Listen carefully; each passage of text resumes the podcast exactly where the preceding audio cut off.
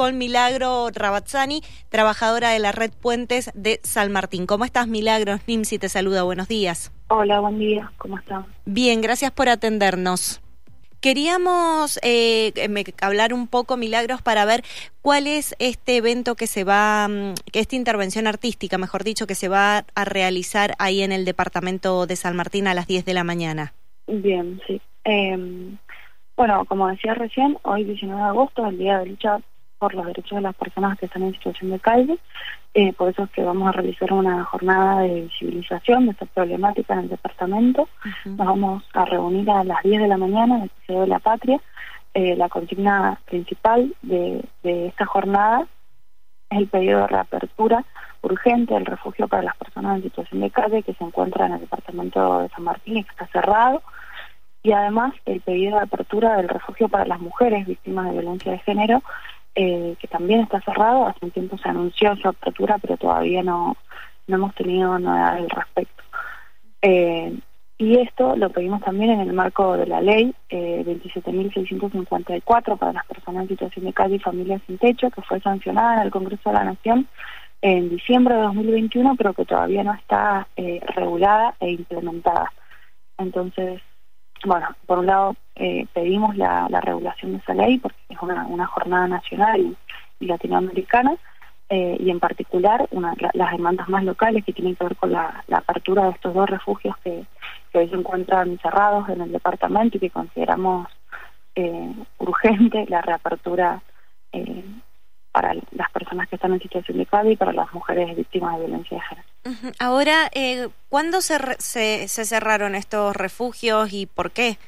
¿O, o, nunca se abrieron? ¿Cuál es la, ¿Qué fue lo que sucedió? El, el refugio para las personas en situación de calle estaba abierto en la gestión anterior, antes de la pandemia.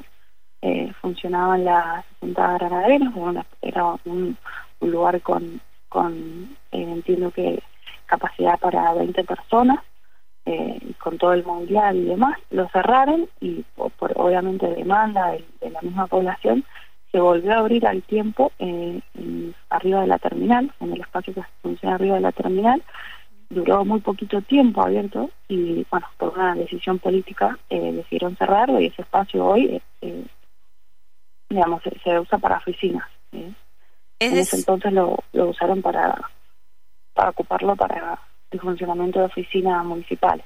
Es decir, que van a ser tres años que está cerrado el, refugio de las personas en situación de calle. Claro, porque fue desde el inicio de la en, pandemia, digamos, el cierre.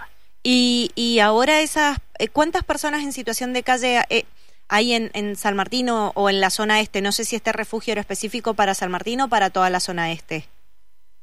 Eh, para San Martín en particular, pero no, bueno, en la zona este no hay otros refugios eh, de este tipo. Eh, y nosotros no tenemos un relevamiento hecho de las personas en situación de calle, pero, eh, digamos, en principio, eh, Red Puentes, que es una casa de atención y acompañamiento comunitario, funciona en la parroquia del Carmen, enfrente de la Plaza San Martín, eh, trabaja, trabajamos desde febrero, tanto en situación de calle como con problemas de consumo problemático. Y hemos notado que hay una gran cantidad de personas que están en situación de calle eh, que asisten al espacio, que participan de, las actividades del espacio, de los talleres, de la obra popular, que eh, también hacen uso del ropero comunitario, eh, y son más de 20 personas, por eso es preocupante que, claro. que no esté abierto el, refugio y que se haya pasado el invierno, un invierno crudo, bueno, sin, sin, un refugio, sin un techo, que bueno, la verdad es que es muy grave.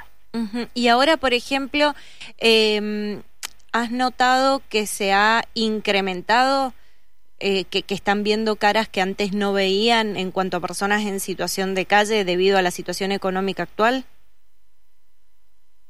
Eh, sí, con respecto incluso al, me parece importante también traer un poco la ley 27.654 que está aprobada, eh, porque habla de dos categorías, las personas que están en situación de calle y las personas que están en riesgo de, situación de calle. Y bueno, en ese sentido hay personas que muchas veces transitoriamente se encuentran en situación de calle y que también sería importante que, se cuente con un espacio así para, para poder eh, alojarlas, aunque sea temporalmente, eh, mientras se encuentran en esta situación y, se pueda resolver a, mediano y largo plazo. Ahora, em, en el no sé si es en el discurso, vos corregime si yo me equivoco en cuanto a los términos que utilizo, no, no, no hay inconveniente con, con eso porque por ahí usamos términos que, que, no corresponden. Em, pero, por ejemplo, siempre se dice que es muy difícil trabajar con personas en situación de calle, que hay personas en situación de calle que quieren eh, permanecer en situación de calle, así como hay otras que son transitorias u otras que sí buscan salir de esa condición temporal de estar en situación de calle. Em, esto es tan así porque incluso lo hemos escuchado por parte de, de, los mismos funcionarios del, del, Ejecutivo Provincial. Bueno, en la boca de Verón, en reiteradas oportunidades, ha mencionado esto, que es difícil trabajar en situación de calle por la simple razón de que hay personas que eh, no voy a decir que les gusta, pero que, están acostumbrados o que no pueden estar en los refugios o que son conflictivos o no sé cuál es la terminología correcta, pero conocer si es tan así como se dice. Sí, em, la verdad es que en, nuestra experiencia en el espacio, em, que bueno, como te decía, funciona ahí la parroquia del Carmen, eh, nosotros empezamos a trabajar desde febrero eh, con, esta, con estas personas y la verdad es que no hemos notado esto que mencionas, esta tendencia a, querer permanecer en esa situación, la verdad es que no la vemos, la gente no elige estar en situación de calle para nada. Eh, obviamente hay un montón de factores y, derechos vulnerados que hacen que eh, una persona se encuentre en esa situación, pero la verdad es que, digamos, hay obviamente una voluntad de que la situación sea distinta. Eh, y un refugio, digamos, es un, una, una alternativa o una pequeña eh, posibilidad que, pueda hacer que esas condiciones sean un poquito mejor, incluso eh, lo que plantean los mismos, los mismos muchachos, los mismos integrantes del espacio, es que eh, podrían trabajar de otra manera si tuvieran un techo donde dormir, porque dormir en la calle en invierno, la verdad que, como decía, ha sido digamos muy difícil, muy crudo y al otro día levantarse para ir a trabajar y demás, imagínense que, que se hace mucho más difícil eh, que para las personas que sí tenemos un techo, que sí dormimos calentito, que sí tenemos un plato de comida eh, todas las noches y, nos acostamos con la panza llena. Digo, eh, creo que desde ese lugar, desde lo básico, y además, bueno, por ahí la ley también lo plantea como, como, espacios integrales, con actividades y con, digamos, propuestas de, trabajo en el espacio que no sea solamente un mero espacio de albergue. Eh, Además, también propone la participación de las personas en situación de calle en la planificación, en la evaluación y la implementación de las políticas públicas que, se realizan, porque bueno, también es muy importante esto que vos decías, escuchar efectivamente qué, qué se necesita, qué es lo que se quiere, eh, para poder de esa forma eh, planificar las políticas públicas y lo que se hace escuchando justamente a las personas que, que se encuentran en esa situación. Perfecto.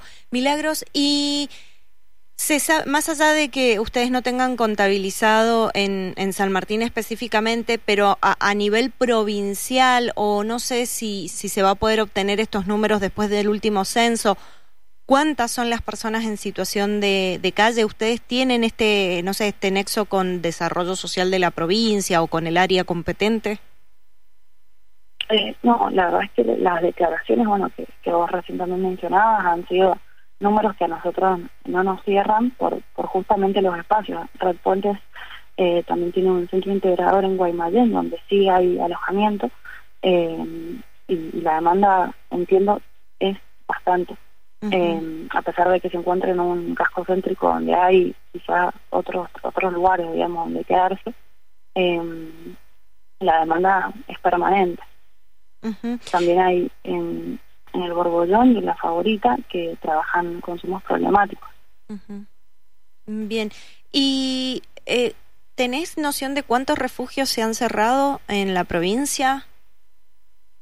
No, la verdad es que, eh, bueno, nosotros estamos acá en San Martín y hemos visto, digamos, a través de los mismos muchachos nos han relatado cuál ha sido la situación de los últimos años en esta temática y bueno, a raíz de eso es que eh, a través de asambleas y reuniones con, con los muchachos y también eh, en articulación con, con la parroquia, eh, hemos decidido realizar esta jornada particularmente por, por la situación de San Martín, de la zona este, y bueno, también pidiendo justamente la implementación de la ley porque nos parece que esa implementación va a hacer que efectivamente se, se abran centros integradores que centros de integración social que, tengan atención permanente y que también cumplan estas estas condiciones que mencionaba.